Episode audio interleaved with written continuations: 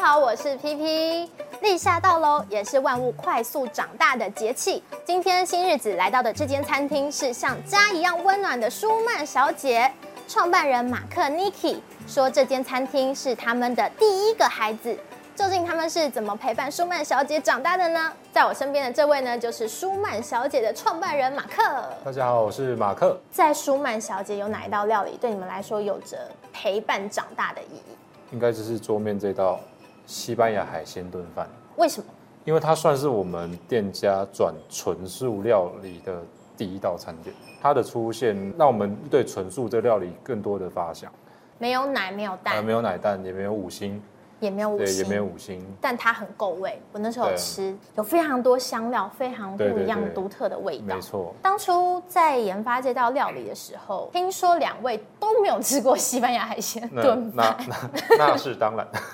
本身自己吃素啦，主厨他也没有吃过，但是他以前工作的地方是有在卖这个荤食的海这一鲜道炖饭，对，嗯那他只是长期这样看下来，然后他有一次就自己发想说，哎、那有没有人做素食的海鲜炖饭？我就跟他说，啊，你海鲜就就没有海鲜啊就。就假的，那 那怎么会有那种味道？他说嗯他想尝试看看这样，那就是试了很久之后，才把它给研发出来。当初在外观的设计上，其实也花了很多心思。上面现在看到的就是有杏鲍菇，然后这个白色的是它是蒟蒻做蒟的蒻花枝圈，把它做的很像那个花枝的那个样子，对，然后还有番茄番茄对跟莱姆。莱姆对莱姆，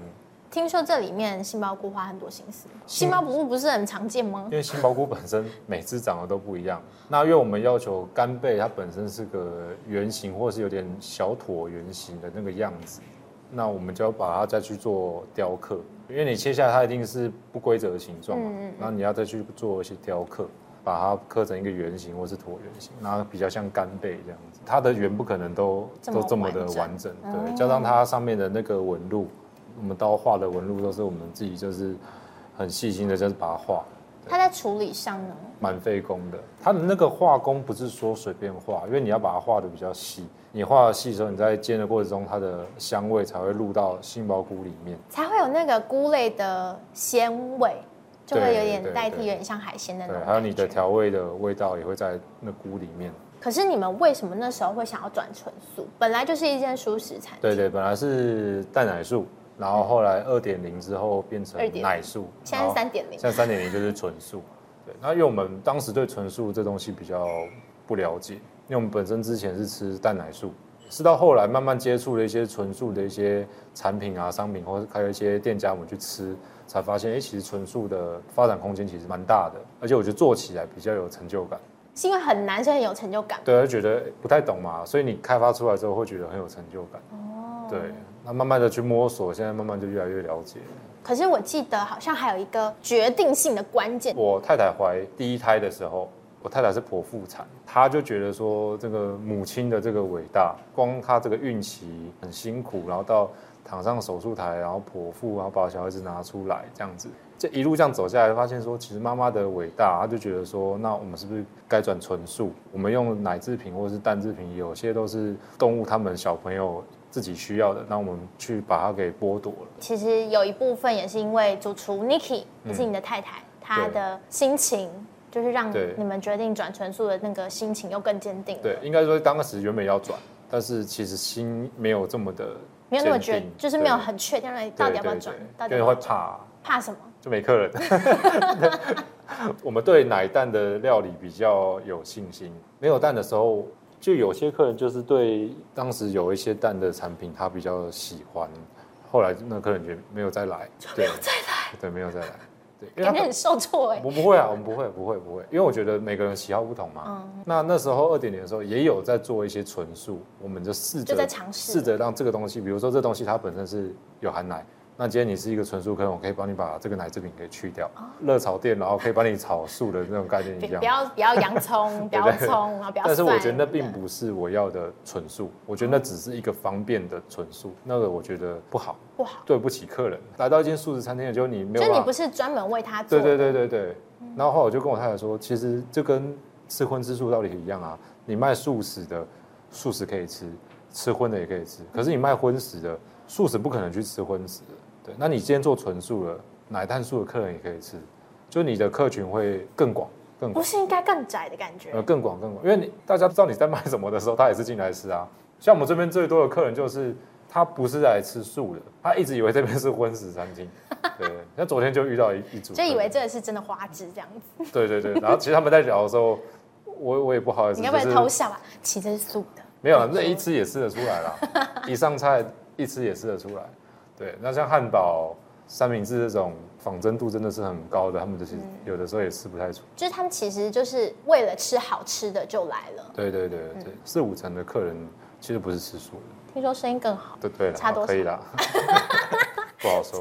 不好说是没有啦， 跟我们想象中的哎、不一样，因为我们当时想说转了之后会不会就是一样，就是客群比较偏中高龄，就没想到全部都是比较年轻的。都是就年年轻人变多了，而且多很多，然后就觉得哎、诶这个出乎意料。只是说到现在还有人觉得我们是卖荤的， 没想到已对经做了其实九年了，对九年了年，今年对满九对，年，在今年三月的时候，嗯九月、九年，对，对，还有人以为是卖荤，荤食店，这是我乐见的。我希望是吃荤的客人可以吃到一餐素。我做出来的东西让你不觉得你在吃素后，我觉得我成功。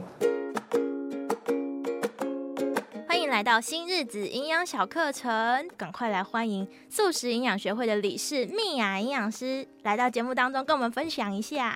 嗨，大家好，有人说吃菇普林膏不能吃太多，是真的吗？这就是 这辈子都会问的问题 吧。好，我我我要先讲一个点，就是说，的确，如果你只看普林这件事情，嗯，干的香菇它普林是高的，哦我们干的是吗？晒干过的晒干的对，但新鲜的话，其实它没有很高。那我们要先明确一件事，就是说它是不是在干燥的状态，它普林是高，没错，哈、这件事我认同。可是因为普林其实它是一个总称，哦，那它再往下细分的话，它细分成四个普林，在食物中常见的。那其中已经很明确在人体身上看到会提升我们血尿酸的，叫做次黄嘌呤。那次黄嘌呤这个卟啉呢，你猜在什么样的食物含量是比较多的？最会提升血尿酸的这一个卟啉，不会是肉吧？对，就是次 真黄的是嘌。肉吗？肉、海鲜、内脏哦，这不管是在美国、日本或是台湾的实验室检验出来的数据，都是蛮一致的。次黄嘌呤这个物质最会提升血尿酸呢，它最常出现在就是肉、海鲜、内脏，含量大概有百分之五十到百分之八十都是次黄嘌呤。那比如说猴头菇也好啊，金针菇也好啊，或是干香菇，的确哦，它有普林哦，但是它会提升血尿酸的这个普林含量。你猜看看是多少？刚刚说肉类是五成，百分之五十到百分之八十嘛。嗯，那你觉得菇类有到二十吗？再低？还要再低哦？嗯十再低？不到百分之十，不到。啊，五我直接跟你啊，不对，再低。我 直接跟你讲，啊就该是不会是百分之一吧？嗯，百分之一到百分之二。真的那么少？对，就是 data 做出来，日本、台湾、美国做出来都是这样。我举例来说，我们用换算，就是用比较嗯夸张的换算方式，比如说像大家会吃一些青鱼嘛，青鱼便当，如果嗯是嗯三个手指大的青鱼一块肉这样子，它的普林含量大概是快要四十左右，四十毫克。那如果是一包那种五龙菇，五龙菇你知道是什么吗？我知道，有对点啊像裙子的那种。对对，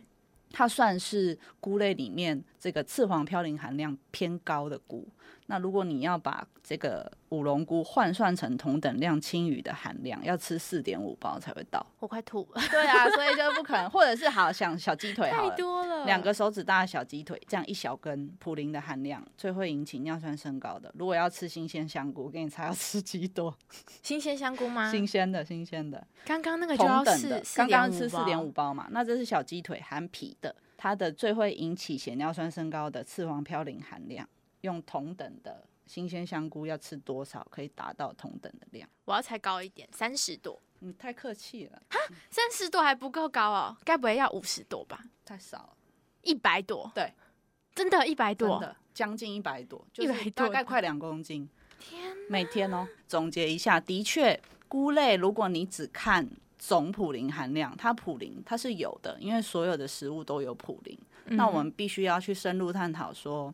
植物性的普林跟动物性的普林对于影响血尿酸是怎么样。那目前很明确做出来，就是动物性里面，特别是次黄嘌呤这个含量五成到八成都是最会提升血尿酸的。那香菇也好，大豆也好，其实它的含量都是一到两 percent 而已，很少，不大会超过十 percent。血尿酸对于我们人的影响主多要数是的什人么？第一个想到的是痛风。嗯那其实我想要再延伸讲，不只是痛风，因为尿酸过高其实会损害我们的血管内皮。你简单想，就是血管里面容易破皮，容易可能引是起容高易血剥压。落是嗯、吗？应该说就是血管内部的健康度不好，弹性会变差。哦，那有可能破皮胆固醇就累积啊、淤积啊，有发炎反应啊，那或者是说容易堵塞，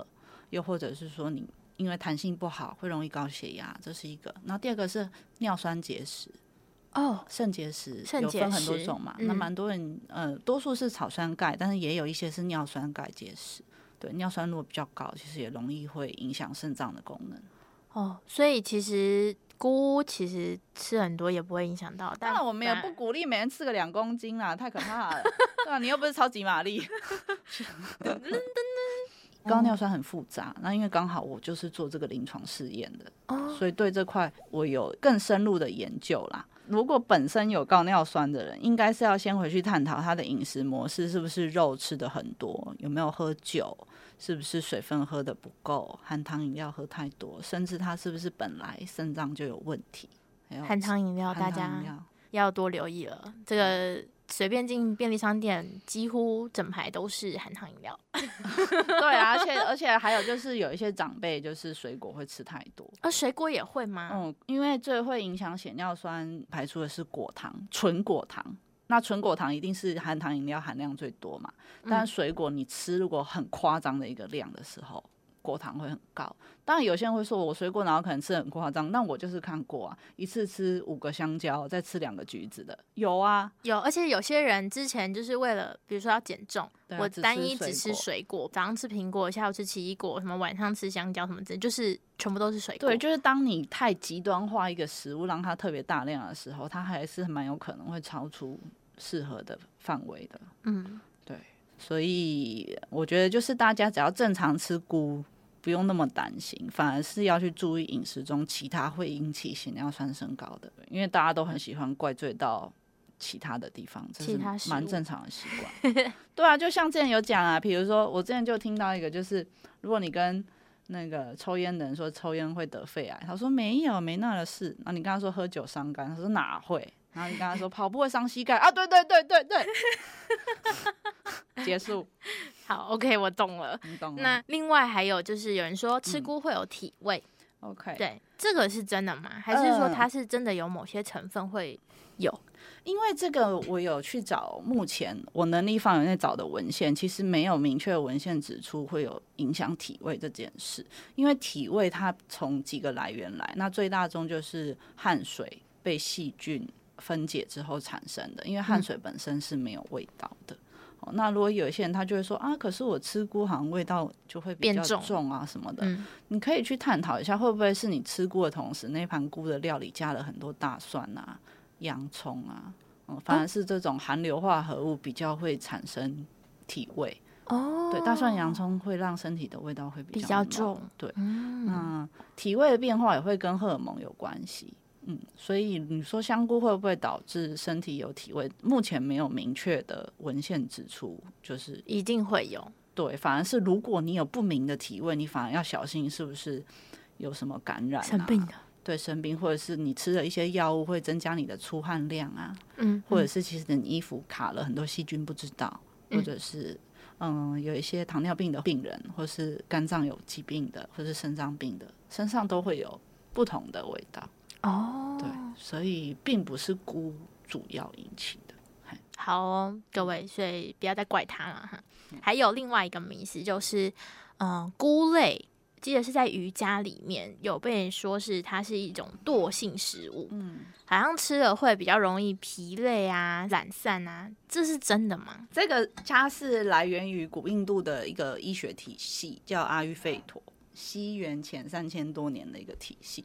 那因为它目前它算是就是那种很古老的流传下来的，对那因为我们看都是看这种真的有在人体上做临床试验去对照啊干嘛的，没有去观察到有什么吃菇会懒惰或干嘛的。我反而是比较要提醒的是，不知道大家有没有那种经验，就是你吃完那种很油腻或者是很高糖的饮食，反而会想睡觉。哦，对啊，所以有可能是调味方式让你想睡觉。其实跟菇没有最 最直接的关系。如果要从营养学角度来看的话，就是容易让身体促进发炎反应的食物，就会让你比较懒散，因为你在发炎，就是身体就比较容易累。但是菇其实是抗氧化的啊。哦，我是尊重这个医学，但是因为我不是学这方面，那如果我以西方的营养学来讲，会让人变懒的就是高油、高盐、高糖的东西啊。哦，对，所以其实它的烹调方式，如果你吃全部都吃炸杏鲍菇，你可能会想睡， Maybe 吧，看你配什么。对啊。然后配那个很重的辣椒，然后可能吃干面条啊，然后嗯没嗯什么其他的配菜，配菜，就是这种很精致的白面啊这一类嗯的。对，因为其实蛮多人就是吃完午餐就会想睡觉，那你对可以观察他是不是吃香菇啊，也没有啊。它有可能吃的是你可以自己做别的实验啊，你就自己中餐吃香菇，看你等下会不会懒惰。快去试一下那个留言，告诉我们你到底有没有吃香菇，然后觉得想睡觉。有想睡的时候，记得还要附上你那天的便当盒给我们看一下，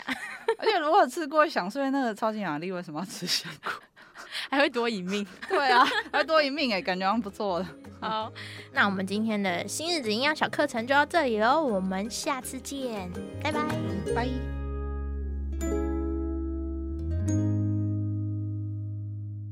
刚刚跟马克聊到了舒曼小姐从蛋奶素转成纯素，那马克你为什么当初会想要创业呢？就是我们家一直以来都是创业，就是没有一个人是在外面是工作，就是都是自己开店这样子，都是做生意而且都做吃的。哦，开店原因是因为有一群朋友想要开一间素食的这个意意式的餐厅。对，那只是说到那个一四年的时候，那时候意式在素食这一块，我觉得没有这么的多。然后那时候要做的时候，就说，哎、还应该蛮有搞头的。然后那时候想说，哎、呀，那就 OK 啊，可以试试看。就开始 就开始就开始，对，一个无尽的深渊。 对本来就是想做餐厅吗？其实一开始没有，一开始我原本想要去外面做那种 sales 卖车、啊、卖产品对，卖产品这样子，就刚好朋友的提议，然后就决对定对对嗯一起 一起入坑了这样。一起入坑， 一入就九年。自己创业，你要学的不是说我去外面做一个 sales 啊，你要你自己创业，你学的是所有领域都要学的东西。哦尤其你自己当老板、当经营者，你学的东西更广。那你本身科系念我科的自是己一是样念吗？经济啊，哦，对，然啊后我太太一是点点念关系一点点管理，她是有用到一点啊，嗯我这边是完全没有哦，反正就收钱嘛，没有钱的时候就 啊，对， 经济不好。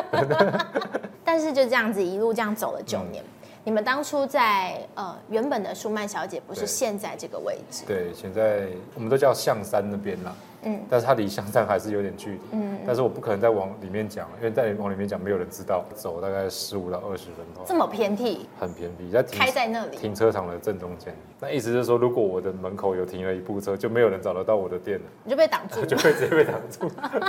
对对对，当初刚开始开店有哪些困难？都很困难。都很困第一难。嗯个就是经费就没有很够，然后那时候也没有砸任何的经费在行销这一块，完全没有。印了一次传单，然后那次传单好像只印了两百张还是一百五十张，我忘了，因为那边有个公车站，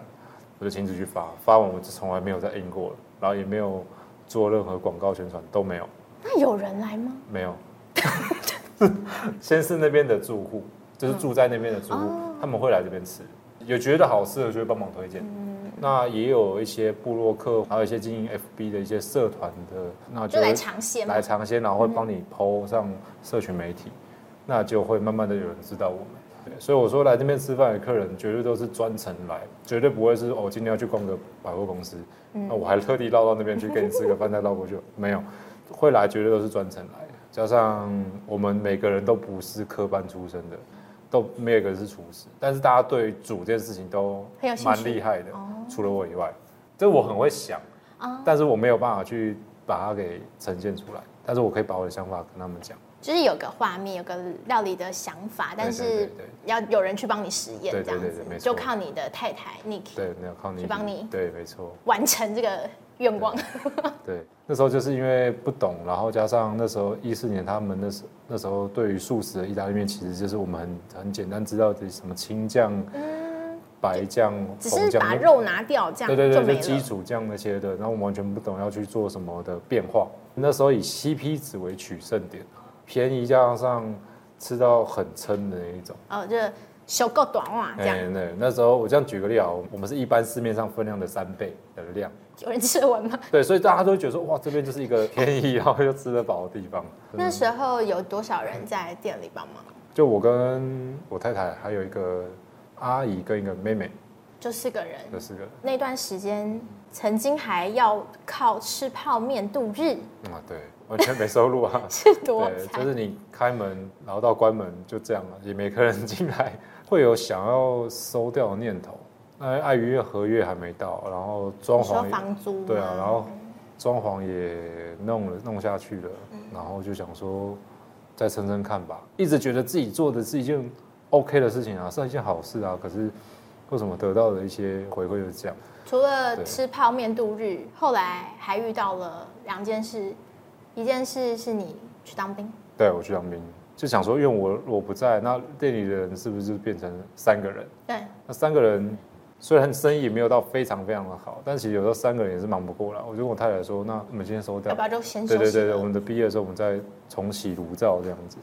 她说她不要，她就做，就一做做到身体就坏掉啦、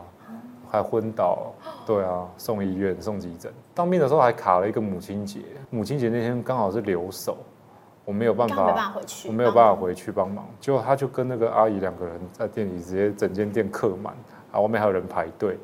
我太太收完回家已经凌晨两三点，所以我就觉得看得很心疼啊。但对是啊生意好，你又你是那我种宁哭可笑不是我得，宁可不要宁这可种生意，不我要宁对啊，因为我不可能牺牲我的太太，然后换那个生意好这件事情啊，对啊。但是他他这种个性就是起风了，对，他就觉起得风了，起风他一直告诉了。自己说，如果这时间他不做，他收掉，很多人就会忘记我了。哦而且你看，你们一开始也没有花很多的，就没是有没有，经费去对做宣传，所以其实被记得的机会又会变得更更少少，慢慢地地点又很难找。对，那也是也多亏他，啊因为那个阵子撑下来，太多人看到我们，然后认识我们这样子。刚刚说到的有两件事，一件是你当兵，另外一个是太太怀孕太太怀孕是在这边搬完搬来以后，搬过来以后，对对对，因为孕期比较没有的舒服跟顺利啦，所以都必须要在家休息。那你呢？你就是两边烧吗？就是工作也要忙，然后还要回去照顾太太吗？还是你就让她自生自灭？没有，怎么会？照顾他是 照顾他是要啊，下班还是要照顾他，对。只是会很担心，因为第一胎嘛，嗯嗯，会很担心太太的状况，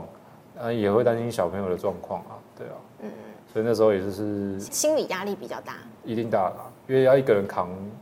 一间店，然后那时候员工也偏多，大概也有人事成本比较高。高，那时候快有十个员工吧。对，那我印象最深刻的时候，那时候是有疫情啊，我太太因为她关不住的人，她就想说她一定要做些什闲不下么来才可以去带一点收入，她就自己包水饺，在家里包啊，没有来店里包，因为那时那时候那时候我就跟她搬家，因为她她产期，嗯，我就我马上在附近找了一间，让然后她马不要上租。跑那么远。对这样嗯对，很近，就在对面而已。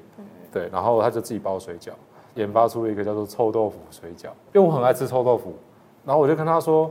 哎、臭豆腐如果包水饺里面不知道怎么样，他其实对臭豆腐还好，他就说恶心吧，我说不 会啊，因为你臭豆腐也要沾，有的也是要沾酱油或酱油膏，嗯你水饺也是要沾酱油，我说你可以试试看，他说不要，我说你试试看，你看，就是那个出主意，哦出张嘴， 出张嘴， 出张嘴，然后对对让对太太去做。对，然后我就我就下去跟他一起研发那个内馅。嗯，就一弄没弄还不好，得了一弄都不得了，真的卖卖水饺翻了卖的比卖意大利包面好， 你就看他在楼下一直包，一直包，一直包，一直包，不是专业生产线嘛，嗯都是全部都手工包，你就看他包越来越辛苦，然后怀孕有时候肚子硬的时候，就代表说该休息对了，对对常常就对是硬起来，太累嗯对啊，太累了，对，然后就说好停，这样就好了，我们让客人有一点记忆点就好了，就是这两件事情也让你们的店越来越多人看见了。刚说到疫情嘛，其实疫情期间有段时间就是餐厅停业，对你们来说影响我我们没有慌很久。我们就是两个人坐下来讨论，大概一两天，就决定开始转型。不是选择观点啊没？有选择观点，为什么？对，因为当时我们有两个比较北漂的员工，在疫情三级警戒的前一天两天，才刚他的跟他那个新房东签约，这么刚好？对啊，如果我一说留职停薪， 他们怎么办？哦，对啊，他们两个怎么办？他们俩说那就拼命看，转型卖便当，卖也叫做祈福便当。祈福便当对，我取名叫祈福便当，就就是希望说整个疫情大家都可以平安度过，然后也希望整个台湾啊，整个世界都可以和平这样子。里面的菜色当天煮，当天发想，每天都不一样，每天都不一样，每天都不一样。重点不是便当店，你哎对，不是便当店，没错，我们不是便当店，因为那时候卖卖意大利面没有没有没有搞头 没有客人要买对吗东西，大家希望的就是一个东西可以吃吃饱这样子。嗯，然后我们就想到这个问题，然后就开发便当，加上我们的冷冻食品，两条路同时一起进行。超级夯的，对，那个猪排手工炸猪排，对，对是卖到供不应求。对，那个那个东西是当时我们一开始就有研发出来，放在我们店内卖汉堡用的。然后 Niki 他就是把它做一些比例的调整，让它做成冷冻，然后就慢慢看，对，就一卖也是爆红，就嗯跟臭水饺一样。哎、我发现你们好像很有就是研发新料理，但是又不是意式的那个潜力因为我们两个都喜欢吃中菜，哦。我们都是用中菜去转意式。但为什么还是继续做意式呢？我也不知道，就是我有们一很种，想要开中式的，你 知道吗？很想，可不可以下一间分店舒曼小姐希望中式餐厅？ 但后来就是那个便当，听说卖到非常好哎、原本一天当时设定就是大概了不起，你二十个卖得完就好。因为那时候谁会知道你有卖便当？对啊，原本大家我想们也说是有 PO 啦，对外是宣传啦，一个传一个，一个传一个，然后甚至到公司去团订这样子。 舒曼小姐便当很好吃，这样对，然后后来后来我就发觉不对劲，到后期就不可以再继续卖下去了，不能再卖不便能当卖，了，对，明不能明卖生意便当很好对，对，不也不能再卖了。你如果继续卖下去，你疫情过了，解封了，大家不会知道你是卖什么。他是卖便当的啊、没有，他卖意大利面的、不是，他是卖便当，那就完蛋了。所以我就跟他们说，呃、几月几号开始我们不做了，就我们就休不要息嗯做便当，对，大家休息。因为果真疫情解封之后，还是有人过来买便当啊。那时候我们就跟他解释说，那是因为疫情，权宜之计了，啊对也是让员工可以有一个安心可以生活的一个一份薪水，对，所以你就决定还是让他继续做下去，只是后来。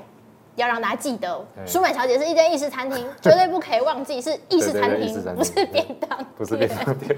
舒曼小姐九年了，去年客人这件事，刚刚前面有说到，他们其实就是专程来的，可以跟我们分享，就是跟客人之间的一些互动。嗯，跟客人比较有密切接触是在就职的地方，我们只要忙完，我们会跟客人聊天什么哦的。那印象比较深刻的是有一对夫妻，他们那天是一个晚上来吃饭，老婆是大肚子，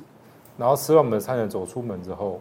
就去生小孩了。他们说是因为我吃了你们家的这一餐之后。带着我那出份去就喜生了，悦对，所以他的这去个生小孩那个女儿现在只要进来店里面，现在找我，那他不是第一个哎、我们这边有几组客人都是吃完之后就去生了，所以那 个如果有生不出来的话，要先来舒曼小姐哦。 我们在旧店的时候已经下大雨，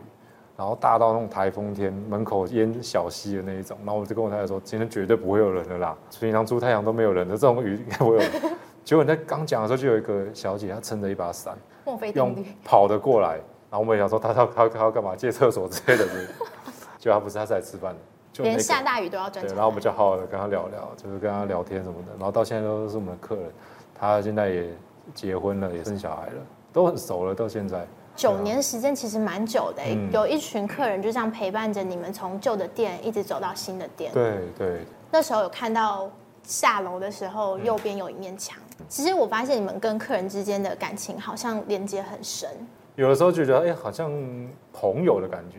对，就不会像是客人跟老板店家的店感觉家，对，拉的比较近一点。之前有看到有人说，你们都会想要对客人说欢迎回家。欢迎回家。舒曼小姐她的初衷就两个字，叫做温暖。一个店它的温暖，它会体现在老板或是经营者身上。那为什么讲温暖？是因为你看我们的装潢，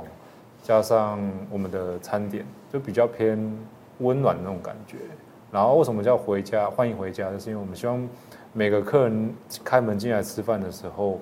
可以卸下自己身上那种压力啊、包袱啊，来这边就是用一餐享受一餐这样子，嗯，回家的感觉就不要有这么沉重的感觉。今天很开心可以来到舒曼小姐，希望来到的朋友们都可以有种回家的感觉。所以我也想要请马克对我们的镜头前的朋友说：欢迎回家，欢迎回家吃饭，一起来用餐。喜欢我们的朋友呢，记得要按下小铃铛，还要订阅我们的 Podcast。多用心搜寻新日子，千万不要错过哦！没有追踪多用心 Podcast 的朋友，你会后悔哦。我们下次见，拜拜。